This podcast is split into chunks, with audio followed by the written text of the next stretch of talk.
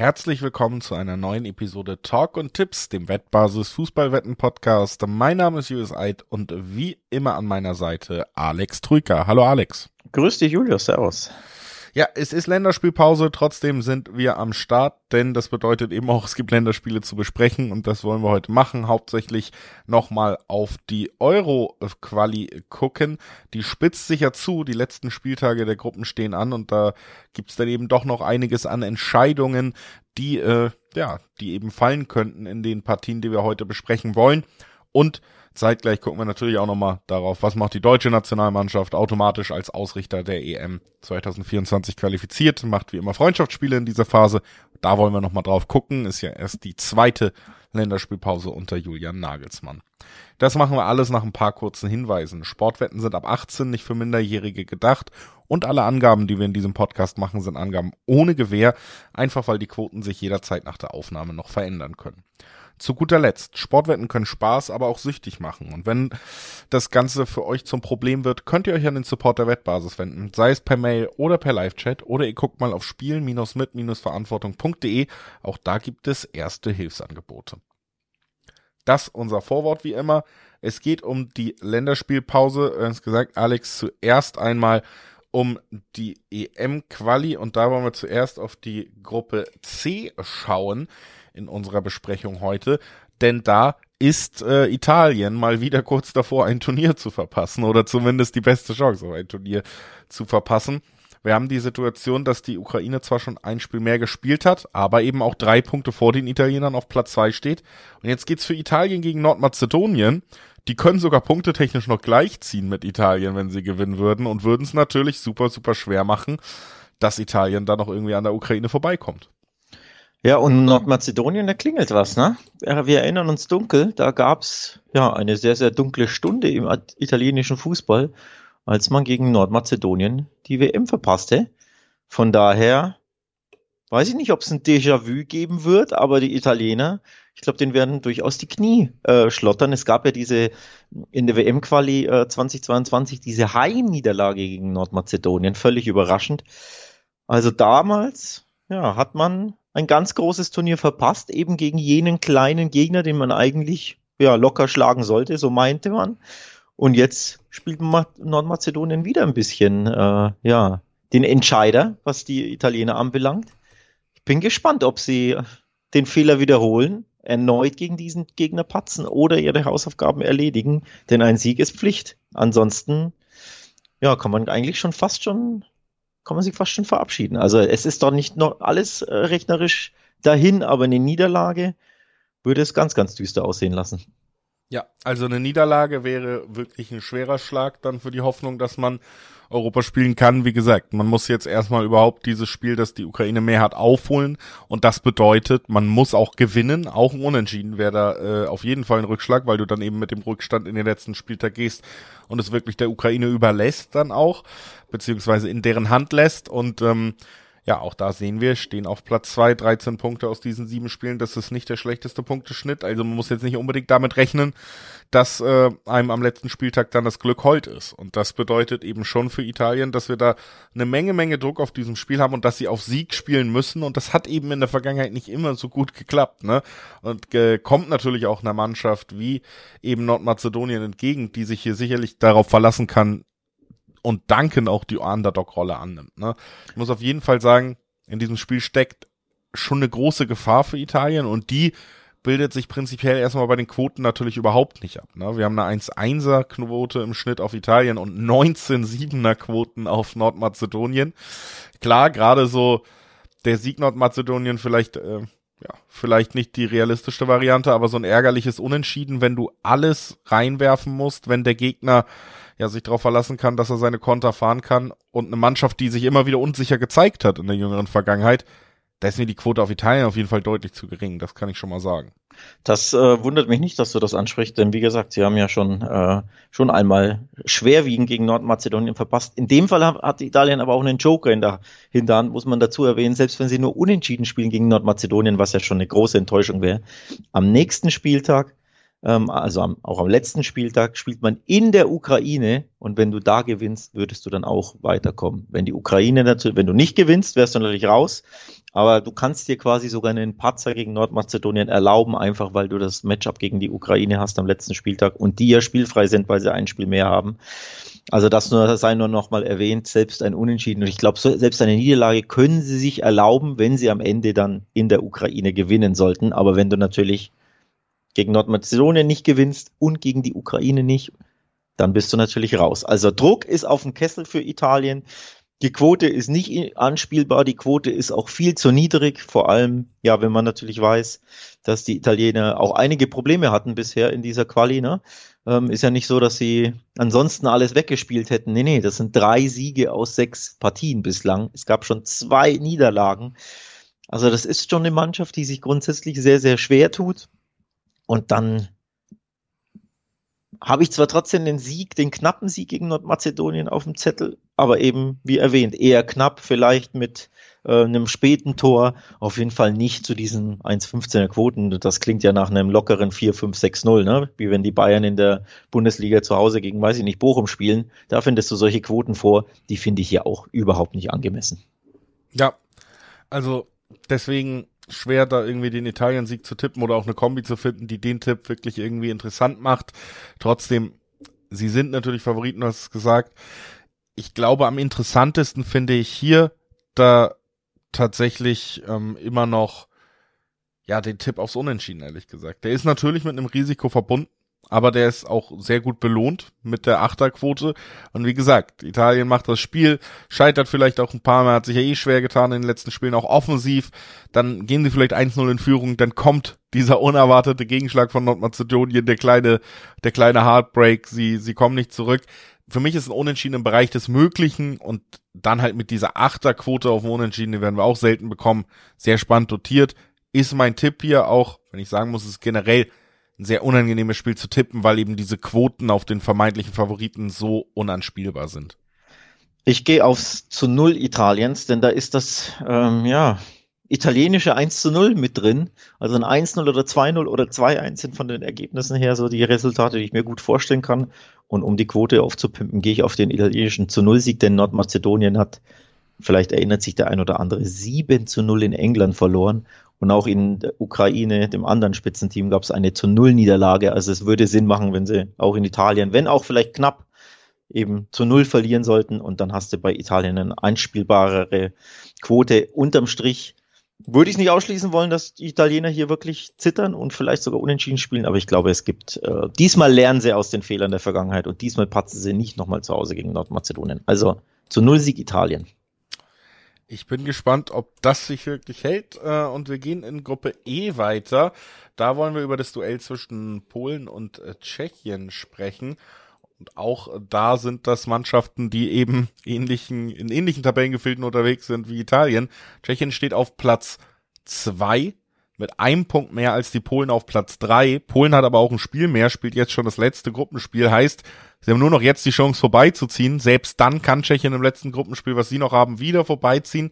Aber eins steht fest, Polen muss gewinnen. Das steht fest. Sie haben zuletzt brutal gepatzt zu Hause gegen die Republik Moldau. Nur eins zu eins gespielt. In Albanien 2 zu 0 verloren zuletzt. Ähm, zwei der letzten drei Spiele. In Moldau übrigens auch verloren. Also Polen hat sich diese EM-Quali äh, jetzt schon versaut, da lege ich mich fest, das wird nicht mehr klappen, auch wenn sie jetzt ähm, ja das Entscheidungsspiel gegen Tschechien gewinnen sollten. Aber ich glaube nicht dran, denn Albanien spielt in Moldau, also Albanien hat noch zwei Spiele, ist ja vorne, spielt in Moldau und spielt zu Hause gegen die Färöerinseln. Also das sind eigentlich ja sichere sechs Punkte oder zumindest sichere vier Punkte. Damit wäre Albanien dann auf jeden Fall durch. Ähm, und die Tschechen haben eben auch noch ein Spiel mehr. Selbst wenn sie jetzt verlieren sollten in Polen, haben sie gegen die Republik Moldau am letzten Spieltag ein Heimspiel, das auch, ähm, ja, glaube ich, gewonnen wird.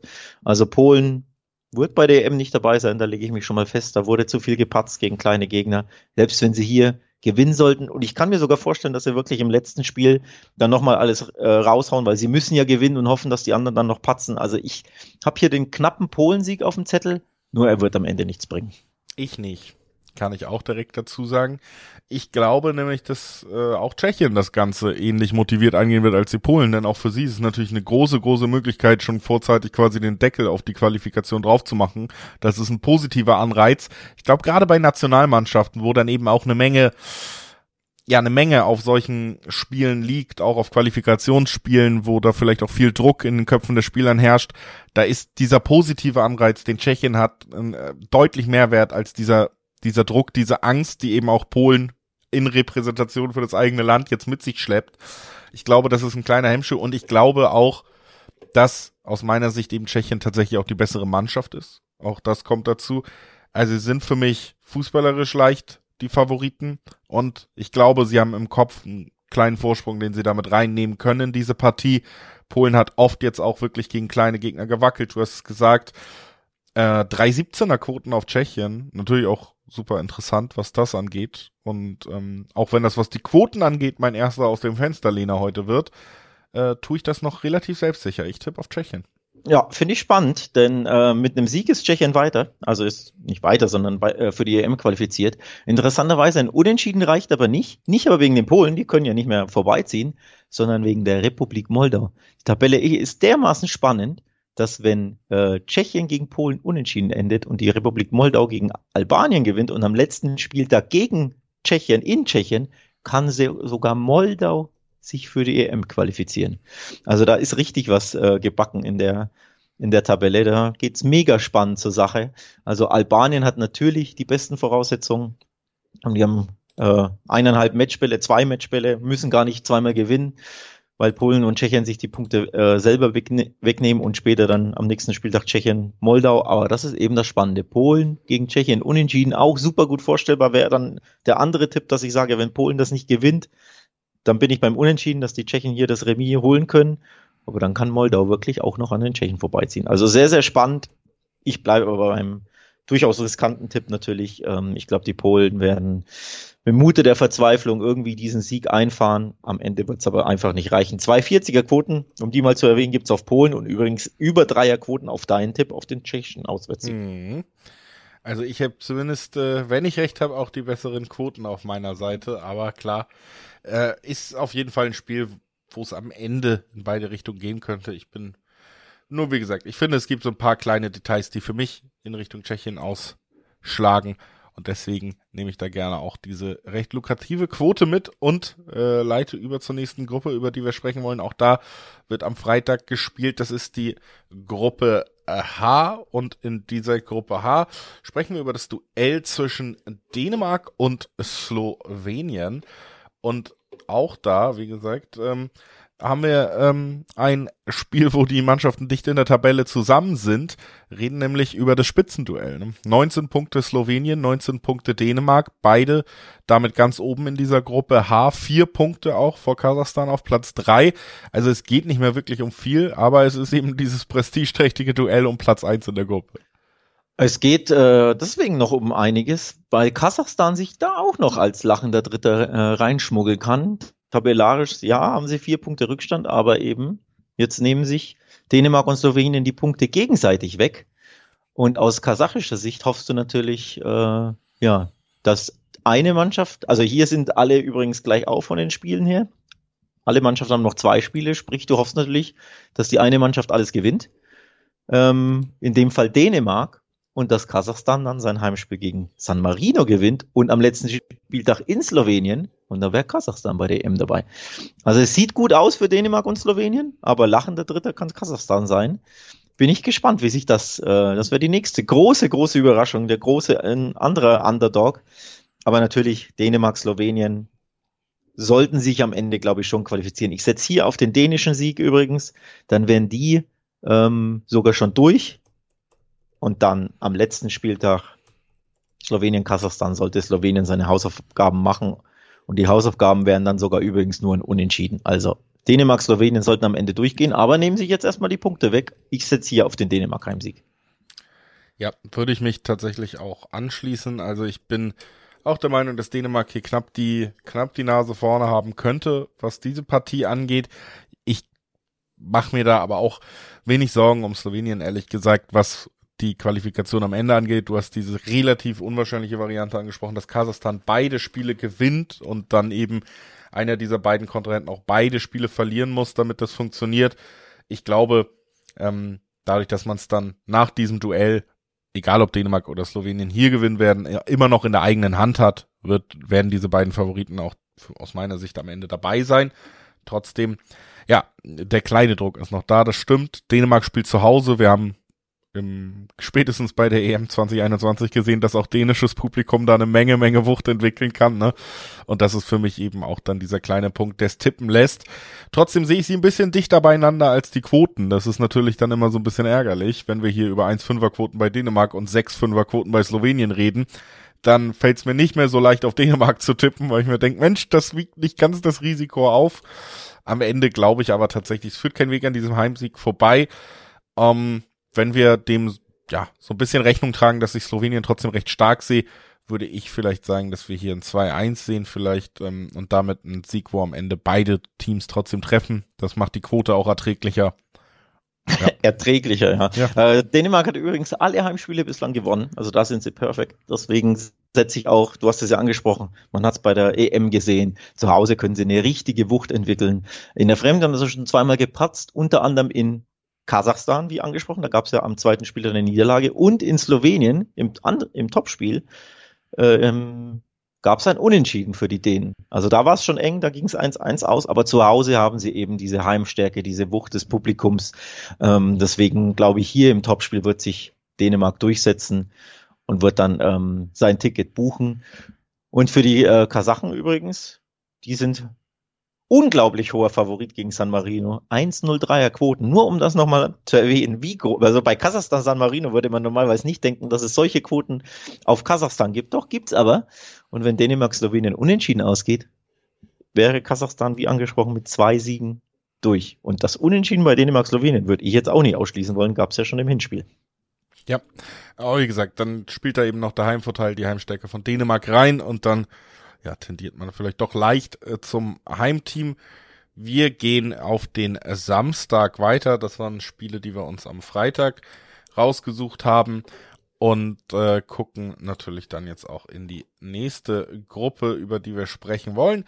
Das ist, äh, Gott, jetzt bin ich hier durcheinander gekommen, die Gruppe B, Niederlande, da müssen wir drüber sprechen, gegen Irland, denn die Niederlande, ja, strauchelt so ein bisschen hier durch diese Gruppe. Man hätte sich vielleicht in der Konstellation erwartet, dass es auch hier zwei klare Favoriten gibt, nämlich Frankreich und die Niederlande, stehen zwar auch auf eins und zwei, aber Niederlande eben punktgleich mit den Griechen, haben da natürlich einen super, super wichtigen Sieg in der letzten EM oder in der letzten Länderspielpause eingefahren. Deswegen jetzt ein Spiel weniger als die Griechen, die hinter ihnen punktgleich sind. Das ist eine gute Ausgangslage, aber die kann man sich natürlich wieder einreißen, wenn man jetzt gegen Irland scheitert. Genau, aber man hat eben Matchball ähm, gegen Irland, ein Sieg und die Niederlande ist dabei. Den Griechen haben nur noch ein Spiel und den direkten Vergleich gegen die Holländer verloren. Beide Spiele gegen an die Niederländer. Deswegen gibt es jetzt schon, obwohl die Tabelle so eng aussieht, den Matchball für die Holländer gegen Iren, die in dieser Quali schon stark enttäuschten, wie ich fand. Ähm, fünf der sieben Spiele verloren.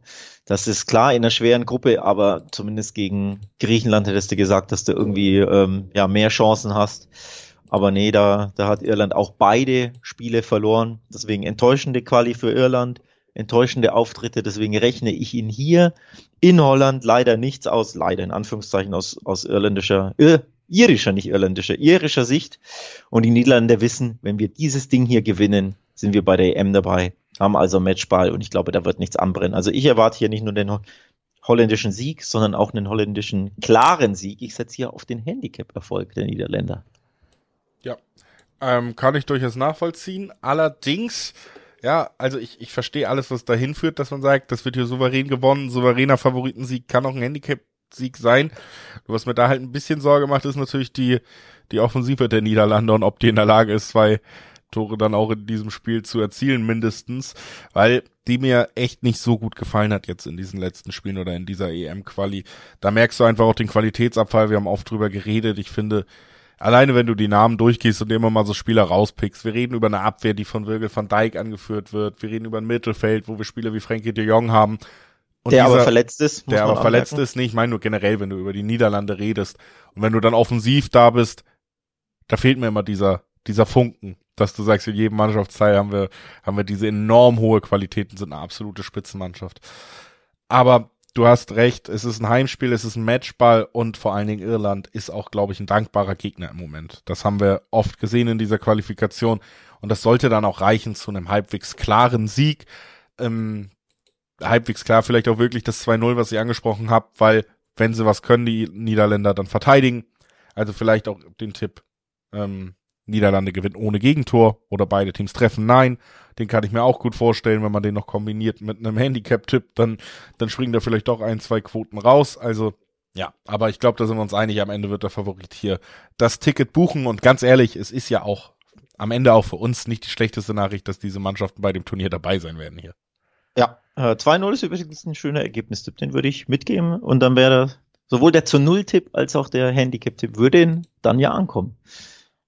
Ja, so ist es und ähm, damit einmal von uns der Hinweis, dass wir hier, ihr merkt es hier schon, ein bisschen durch die Gruppen springen, gucken, wo ist es noch besonders spannend. Es werden aber trotzdem andere Spiele ausgetragen, natürlich, mehr als wir hier im Podcast besprechen. Deswegen wie immer der Hinweis, guckt gerne auf wettbasis.com vorbei, um euch da dann ähm, eben auch alle anderen Spiele nochmal äh, anschauen zu können, die Vorschauen zu bekommen, die Tipps zu bekommen, die Quotenvergleiche zu bekommen. Wettbasis.com auf jeden Fall eure Adresse, wenn ihr im Fußball und auch über den Fußball hinaus im gesamten Sport top informiert sein wollt. Guckt da auf jeden Fall gerne vorbei. Wir gucken jetzt in Gruppe D vorbei in unserer Aufzählung. Da sind wir angekommen und dann haben wir direkt zwei Spiele, die wir so ein bisschen zusammengefasst hier im Fokus haben, nämlich Armenien gegen Wales und Lettland gegen Kroatien. Das liegt daran, dass eben Wales und Kroatien jeweils noch zwei Spiele offen haben und punktgleich auf den Plätzen 2 und 3 stehen. Heißt, wenn äh, Kroatien oder Wales hier Punkte lassen, dann ist das, äh, könnte das eine Vorentscheidung sein. Absolut, äh, richtig, richtig spannend. Wir haben über die Italiener gesprochen, die ums Ticket bangen. Und die Kroaten sind der nächste, mittlerweile sehr große ähm, Kandidat, der hier, oder die große Mannschaft, die ja zuletzt sehr, sehr große Erfolge hatte für ihr kleines Land, ähm, die auch ebenfalls diese ähm, Europameisterschaft in Deutschland verpassen könnten, weil sie erst drei ihrer sechs Spiele gewonnen haben, weil sie zuletzt ebenfalls patzten und in dem Fall sehr, sehr schwer patzten. Nämlich am letzten Spieltag, am achten Spieltag gab es eine 1 zu 2 Niederlage just in Wales. Davor gab es eine 0 zu 1 Niederlage gegen die Türkei. Und durch diese Ergebnisse sind sie jetzt richtig unter Zugzwang und äh, brauchen auch ein bisschen Schützenhilfe. Denn die Waliser haben den direkten Vergleich gewonnen. Und wie angesprochen, der direkte Vergleich zählt am Ende bei Punktgleichheit. Also müssen die Kroaten nicht nur, ähm, oder andere, simpel gesagt, die Kroaten müssen mehr Punkte holen in den letzten zwei Spielen als Wales. Und Wales spielt in Armenien und gegen die Türkei, die schon qualifiziert ist, die ja schon sechs Punkte mehr als die anderen beiden haben. Also wird das richtig, richtig eng für die Kroaten. Ich setze darauf, dass an diesem Spieltag beide Mannschaften ihre Spiele gewinnen, ja. also Wales und Kroatien, und dass sich dann am letzten Spieltag entscheidend, wenn Wales zu Hause gegen die Türkei spielt. Ja, wäre tatsächlich auch mein Tipp, wenn wir diese Schere nehmen und zumindest eine spannende Quote steckt da ja auch drin. Wales gibt fast Zweierquoten auch jetzt bei Armenien und die können hier halt einen großen Schritt Richtung Euro machen.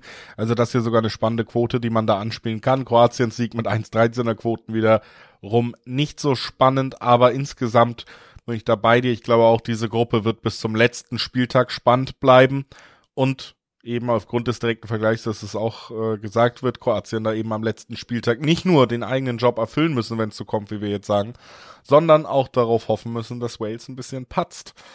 Ähm, und damit würde ich sagen, gehen wir nochmal, ja, du meldest dich, du hast noch äh, was. Ich, ich, ich habe es nochmal durchkalkuliert, ich will hier ja die ganze Wahrheit, nicht nur die halbe Wahrheit erzählen. Selbst Armenien hat auch hier noch Chancen, die EM-Quali zu schaffen. Denn auch die können ja beide Spiele gewinnen und dadurch, dass sie den direkten Vergleich ähm, gegen Wales gewinnen würden, wenn sie hier siegen, sie haben nämlich das Hinspiel schon gewonnen, bei Punktgleichheit wäre dann Armenien vor Wales. Also wir können hier eine richtig, richtig äh, verrückte Punktgleichheit haben am Ende. Ich habe es mal durchgerechnet. Wir könnten drei Vereine mit je 13 Punkten haben die dann untereinander in einer Mini-Tabelle Platz drei ausmachen, wo jeweils der direkte Vergleich einkalkuliert werden kann. Also Armenien, Kroatien, Wales könnten am Ende dieser Quali jeweils 13 Punkte haben. Wenn zum Beispiel Armenien jetzt gegen Wales gewinnt, Kroatien in Lettland gewinnt, Armenien dann in Kroatien gewinnt und Wales gegen die Türkei gewinnt als Beispiel. Also auch Armenien, darauf will ich eigentlich hinaus, sollte man nicht und weder unterschätzen, noch sollte man ausschließen, dass die auch noch bei der M dabei sein könnten. Und sie haben schon in Wales gewonnen. Das nur mal am Rande. Also auf Armeniens äh, vielleicht Punktgewinn tippen ist gar nicht so. Wäre vielleicht ähm, durchaus interessant. Viererquoten gibt's auf Armenien, also auch der Heimsieg super spannend dotiert, aber die doppelte Chance auf Armenien, die schon in Wales gewonnen haben, jetzt das Heimspiel haben und auch noch Chancen auf die EM-Quali haben, kann sich lohnen. Kann sich lohnen, wird sich's aber nicht, weil wir ja schon gesagt haben, dass Wales gewinnt. Ähm, und damit würde ich sagen, Gruppe I haben wir auch noch im Angebot. Schweiz äh, gegen Kosovo, Israel gegen Rumänien. Das sind zwei Partien, die da stattfinden werden. Und das eben in der Gruppe, wo jeweils Schweiz und Israel, also ähm, die beiden Mannschaften, die an diesen beiden Spielen beteiligt sind, mit sieben Spielen ein Spiel weniger haben als die anderen Mannschaften in der Tabelle. Unter anderem eben Rumänien die auf Platz eins stehen. Und das bedeutet eben auch, sowohl Israel als auch die Schweiz können oben angreifen. Ähm, da sie parallel spielen jetzt auch, Israel kann auch die Schweiz nochmal gehörig unter Druck setzen, wenn die Schweiz nicht die Punkte holt. Und in dieser Gruppe ist ja auch eine Sechsergruppe. Heißt, ähm, alle Mannschaften haben mindestens noch zwei Spiele offen. Israel und die Schweiz sogar drei. Da gibt es also noch einiges an Punkten zu verteilen. Da ist tatsächlich noch einiges offen. Wie gesagt, gerade besonders spannend an diesem Spieltag eben finde ich den Blick auf die Schweiz und auf Israel gegen Rumänien. Die sind ja gerade auch Tabellenführer. Also Israel kann da ja quasi nicht nur ranrücken, sondern auch noch der Schweiz einen Gefallen tun. Alles sehr komplex, aber wie gesagt, deswegen eine spannende Gruppe und vor allen Dingen zwei spannende Spiele, die wir hier haben. Alles sehr komplex und wir machen es sehr leicht. Ähm, wenn die Schweiz gewinnt, ist die Schweiz qualifiziert. Sie haben Matchball jetzt in Israel. Das ist übrigens, ähm, weil dann Israel ja auf Abstand gehalten wird. Ne? Dann werden es. Äh, Sie spielen wenn, gegen Kosovo, also nicht gegen Israel. Die Schweiz spielt in Israel heute Abend. Ähm, am Freitag ist das Nachholspiel, mhm. ähm, das noch offen ist, das ver verschoben wurde aufgrund der politischen Lage in, in Israel. Und äh, ja, wenn die Schweiz gewinnt, ist die Schweiz dabei und die Israeler Israelis haben aber dann noch zwei Spiele im, in petto. Also können auch noch alles, äh, alles klar machen, wenn sie jeweils gewinnen, weil es das im nächsten Spiel das Duell gegen Rumänien gibt. Das besprechen wir nächste Woche am Montag. Aber jetzt geht's um Israel-Schweiz. Ich glaube, die Schweizer machen hier ähm, den Deckel drauf, mach, äh, holen den Sieg und ja, qualifizieren sich dann, denn Israel hat unter der Woche schon ein anderes Nachholspiel gehabt, beim Kosovo 0 zu 1 verloren. Ähm, da war ein großer Rückschlag für Israel und angesichts auch der ja, politischen Lage, der des Krieges, der, der da vorherrscht, glaube ich, sind die Spieler vielleicht, ja, haben einfach andere Dinge im Kopf als hier EM-Quali. Also ich glaube, man kann sie nicht hundertprozentig davon frei machen, fürchte ich, denke ich, glaube ich. Und die Schweiz ist auch die bessere Mannschaft. Deswegen setze ich hier auf den Schweizer Sieg in Israel, damit die EM-Quali oder das EM-Ticket für die Schweizer. Und das wäre natürlich dann spannend für die nächsten zwei Spiele, denn die Schweizer spielen beispielsweise noch in Rumänien am letzten Spieltag, werden dann schon qualifiziert und die Israelis müssen beides gewinnen. Also sehr, sehr spannend, aber um simpel zu machen, wenn die Schweiz das Nachholspiel gewinnt in Israel, sind sie qualifiziert und darauf setze ich. Ja, da würde ich mich tatsächlich auch anschließen. Du hast eigentlich alle Gründe genannt, warum die Schweiz hier die Nase vorne haben sollte. Und dann würde ich sagen, lass uns noch über die deutsche Nationalmannschaft reden wie gesagt, nicht an der Euro beteiligt, beziehungsweise nicht an der Qualifikation beteiligt, an der Euro automatisch beteiligt. Interessanterweise gilt das ja fast auch schon für den Gegner jetzt, die Türkei, denn die hat sich schon qualifiziert, das haben wir auch schon angesprochen. Also auch die haben nicht mehr den großen Druck, sich jetzt mit dieser Quali zu beschäftigen und damit zwei Mannschaften, die, ja, glaube ich, sich sicherlich ein äh, intensives äh, Freundschaftsspiel auch liefern könnten. Absolut. Ähm, sehr, sehr spannend wird das, glaube ich.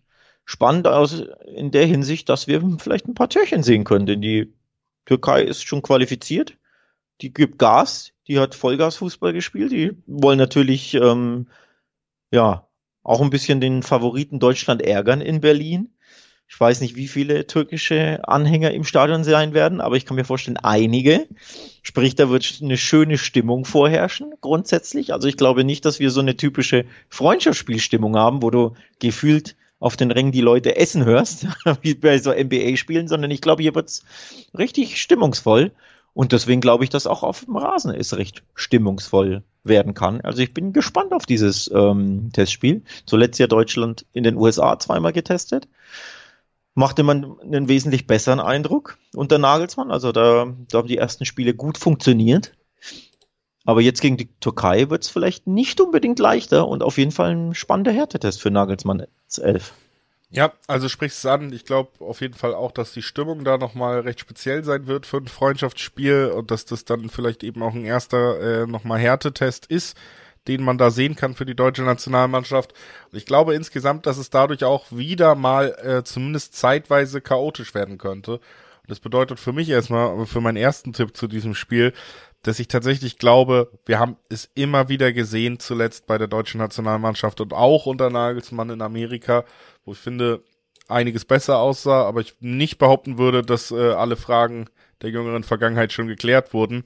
Ich finde, gerade defensiv gibt's immer wieder diese Aussetzer im deutschen Spiel und das bei so einem hitzigen Spiel, bei so einem Freundschaftsspiel, das eben vielleicht dann doch nicht ganz so freundschaftlich aussieht, wenn wir es äh, auf dem Platz sehen werden, können wir schon vorstellen, dass wir am Ende hier ein Spiel sehen, wo beide Mannschaften ein Tor zielen. Also das, das erstmal unabhängig vom Ergebnis, mein erster Tipp. Ich glaube schon, das könnte sehr gut in diese Richtung gehen. Da gehe ich mit, da gehe ich tatsächlich mit, denn die Türkei hat ähm, in der EM-Quali 13 Tore geschossen. Ähm, das ist also fast ein Zweier-Tore-Schnitt bei sieben Spielen. Heißt, da wird natürlich nach vorne gespielt. Und das ist ja die Gruppe mit Armenien, Wales und Kroatien. Also das sind durchaus Teams dabei, die auch schwer zu schlagen sind. Aber die Türkei machen da eben ja Dampf nach vorne. Und ähm, ja, dass Nagelsmanns Elf hinten wackelig ist, das ist jetzt nichts Neues, das ist kein äh, Geheimnis, dass sie da einfach immer wieder Probleme im Umschaltspiel haben und auch die Abwehrkette an sich einfach nicht überzeugt, ne? Mit der, mit der Dortmunder Defensive, die da einfach ja nicht immer sattelfest ist. Ähm, von ja, daher die wird ja nicht mehr nominiert, zumindest in Teilen. Also, ah, ist das so, ja? Ähm, Schlotterbeck ist nicht dabei, schon das zweite Mal. Ja gut, Süle und Hummels sind jetzt ja, auch gut, nicht mehr. Wir haben aber keine schlechte Saison gespielt. Das muss ich hier mal einschreiten. Das die ist Dortmunder, ja, Machen wir hier wieder, Fußball ist ein Ergebnissport, ne? Einmal schlecht gegen Stuttgart gespielt, vergessen wir wieder Newcastle, wir kennen es alle. Aber die Dortmunder Defensive ist nicht sattelfest bei Deutschland. Das, dabei bleibe ich. Und deswegen knüpfe ich bei deinem Tipp an. Ich glaube auch, dass beide treffen. Also auf jeden Fall sehen wir, glaube ich, da bin ich mir, da bin ich mir wirklich fast schon sicher, ein türkisches Tor, mindestens eins in diesem Spiel. Denn nochmal, im Olympiastadion da ist richtig Rabatz auf den Rängen auch. Und die mitgereisten Fans, so kann man es ja gar nicht nennen, werden ja nicht so viele wirklich reisen müssen zu diesem Spiel. Aber ich glaube, die türkischen Fans im Stadion, die zahlreich vertreten sind, die werden hier mindestens einmal Grund zum Jubel haben. Also ich bin tatsächlich auf dieses Testspiel sehr, sehr gespannt. Mehr als auf andere Testspiele, sage ich dir ganz ehrlich. Ja. Also wie gesagt, ich glaube auch dadurch, dass äh, man eben mit Toren auf beiden Seiten rechnen kann, wird das schon ein Spiel, ja, äh, wo man vielleicht auch relativ lange auf eine Entscheidung warten muss Trotzdem gehe ich mal ja mit dem grundsätzlichen Gefühl da rein, dass Deutschland jetzt ähm, tatsächlich diesen kleinen Umschwung schafft. Sie haben den den Trainer nochmal dafür gewechselt. Äh, der, der strahlt auch, finde ich, durchaus noch eine Freude an diesem Job aus, den der andere letzte Trainer nicht mehr ausgestrahlt hat. Ähm, Würde auch überraschen, ja, wenn das nicht so wäre nach zwei Spielen. Ne? Ich, ich glaube tatsächlich, dass das funktionieren kann, dass man so langsam ein bisschen Momentum aufbaut. Ich sag's jedes Mal, aber es ist nun mal auch so, dass wir gerade ähm, dann eben auch eine Situation haben, wo zum Beispiel ein Sané, auf den man sich lange nicht so verlassen konnte, einfach eine herausragende Form in dieser Saison hat. Das verändert das Ganze, finde ich, vielleicht auch noch ein bisschen. Ähm, deswegen, ich sehe Deutschland offensiv dann doch stark genug, um diesen Gegentreffer auch irgendwie abzufedern. Ich glaube, Deutschland gewinnt mit Gegentreffer. Das ist mein grundsätzlich äh, grundsätzlicher Tipp am Ende. Ich kann mir vorstellen, dass wirklich nur dieses 2 zu 1 wird, dass wir ein spätes 2 zu 1 vielleicht von Deutschland sehen. Aber ich glaube, dass man diesen Schwung am Ende mitnehmen kann, den, den Nagelsmann jetzt so ein bisschen verbreitet und ich sehe Deutschland auch noch als bessere Mannschaft, wenn alles funktioniert. Man wird vielleicht, oder ziemlich sicher, wir haben es auch gesagt, äh, bei den bei den durchaus starken Türken da einmal einbrechen. Man wird diesen defensiven Aufsetzer, Aussetzer haben. Aber ich hoffe und gehe mal davon aus, dass man den nicht zwei, drei, viermal haben wird. Und ich glaube, dieses eine Gegentor, das kann man, das kann man noch überwinden, Niklas Füllkrug, muss man ja auch sagen, trifft in der, in der Nationalmannschaft mit herausragender Quote. Das scheint ja zu funktionieren. Also, ich glaube, insgesamt hat Deutschland da gute Chancen, als Sieger vom Platz zu gehen, umkämpftes Spiel zu haben, stimmungsvolles Freundschaftsspiel zu haben und dann vielleicht tatsächlich auch mal mit einem echt positiven Gefühl ins nächste Länderspiel zu gehen.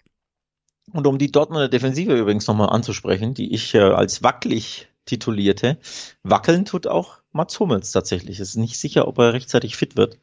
Ähm, dann müsste Nagelsmann erst recht wieder umstellen. Und dann bin ich gespannt, ähm, wie da die Defensive zusammengestellt wird. Klar hast du natürlich dann noch äh, in, oder ich denke mal dann Rüdiger und Süle würden, werden höchstwahrscheinlich die Innenverteidigung bilden. Also du hast natürlich verschiedene Optionen, nur all diese verschiedenen Optionen haben in der Vergangenheit einfach nicht überzeugt als Ganzes. Ähm, also auch Rüdiger war ja da wackelig, Süle wackelt immer wieder bei Deutschland, überzeugt mich auch nicht so häufig. Ähm, grundsätzlich finde ich es übrigens nicht schlecht, dass Hummels dabei ist oder sogar gut. Ähm, da ich das nicht verstanden habe, dass Flick ihn da so kategorisch ne, nicht mehr nominieren wollte. Also ich finde, er hat sich schon verdient, aber eben Deutschland hat auch mit ihm nicht immer den sichersten Eindruck gemacht. Da wird die Türkei einfach, glaube ich, ähm, von profitieren können. Auch Gosens zuletzt war ja wackelig, du erinnerst dich gegen Japan, dieser Riesenfehler kurz vor Schluss. Ne? Also da ist äh, fast schon egal, wie du, äh, wie du die Defensive bestückt hast, das sah einfach immer nicht sattelfest aus. Deswegen freue ich mich auf ein stimmungsvolles Spiel mit Toren. Ähm, Deutschland-Sieg kann ich mir auch gut vorstellen. Generell ja spannend. Das nächste Testspiel am Dienstag steht gegen Österreich an. Also auch zwei erneut sehr, sehr schöne, spannende Testspielgegner für Nagelsmanns Elf, wo man nicht unbedingt davon ausgeht, dass unbedingt beide Spiele gewonnen werden oder klar und locker leicht gewonnen werden. Also die Tage sind vorbei, wo man sich hier die, ja, die einfachen, machbaren Gegner eingeladen hat, die man dann weggeschossen hat, sondern das sind wirklich auch spannende Partien ähm, die du erstmal gewinnen musst, die nicht unbedingt Selbstläufer sind, genauso wie in der USA gegen Mexiko und die USA. Da wurde ein Spiel ja gewonnen gegen die USA. Gegen Mexiko gab es nur das Unentschieden. Also ich kann mir auch hier vorstellen, dass sie am Ende einmal einen Punkt nur holen und einmal gewinnen. Die Frage ist, gibt es den Punkt, in Anführungszeichen, also das Remis gegen die Türkei oder eher am Dienstag gegen Österreich?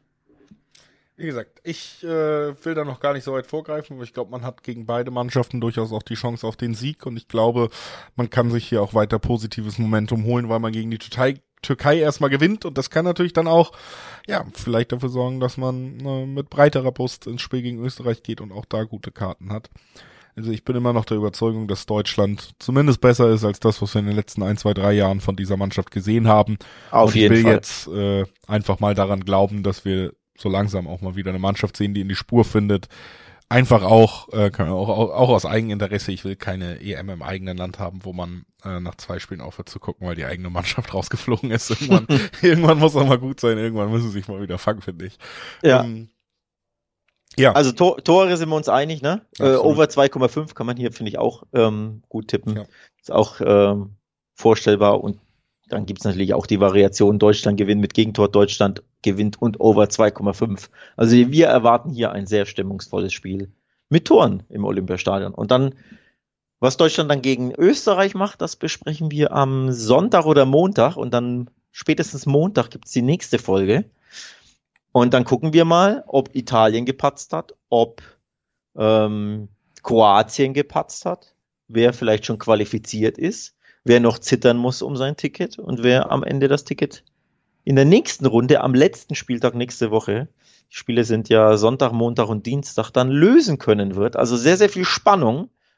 Die gibt es natürlich dann auch bei uns auf die Ohren, nämlich in der nächsten Besprechung. Ja. Jo. So ist es. Da hast du sehr schön abmoderiert und deswegen will ich das auch gar nicht weiter strecken, sondern sagen, viel Spaß mit dem deutschen Freundschaftsspiel, viel Spaß mit der EM-Quali, wem auch immer ihr die Daumen drückt, äh, seien euch die Daumen gedrückt. Danke fürs Einschalten und ciao.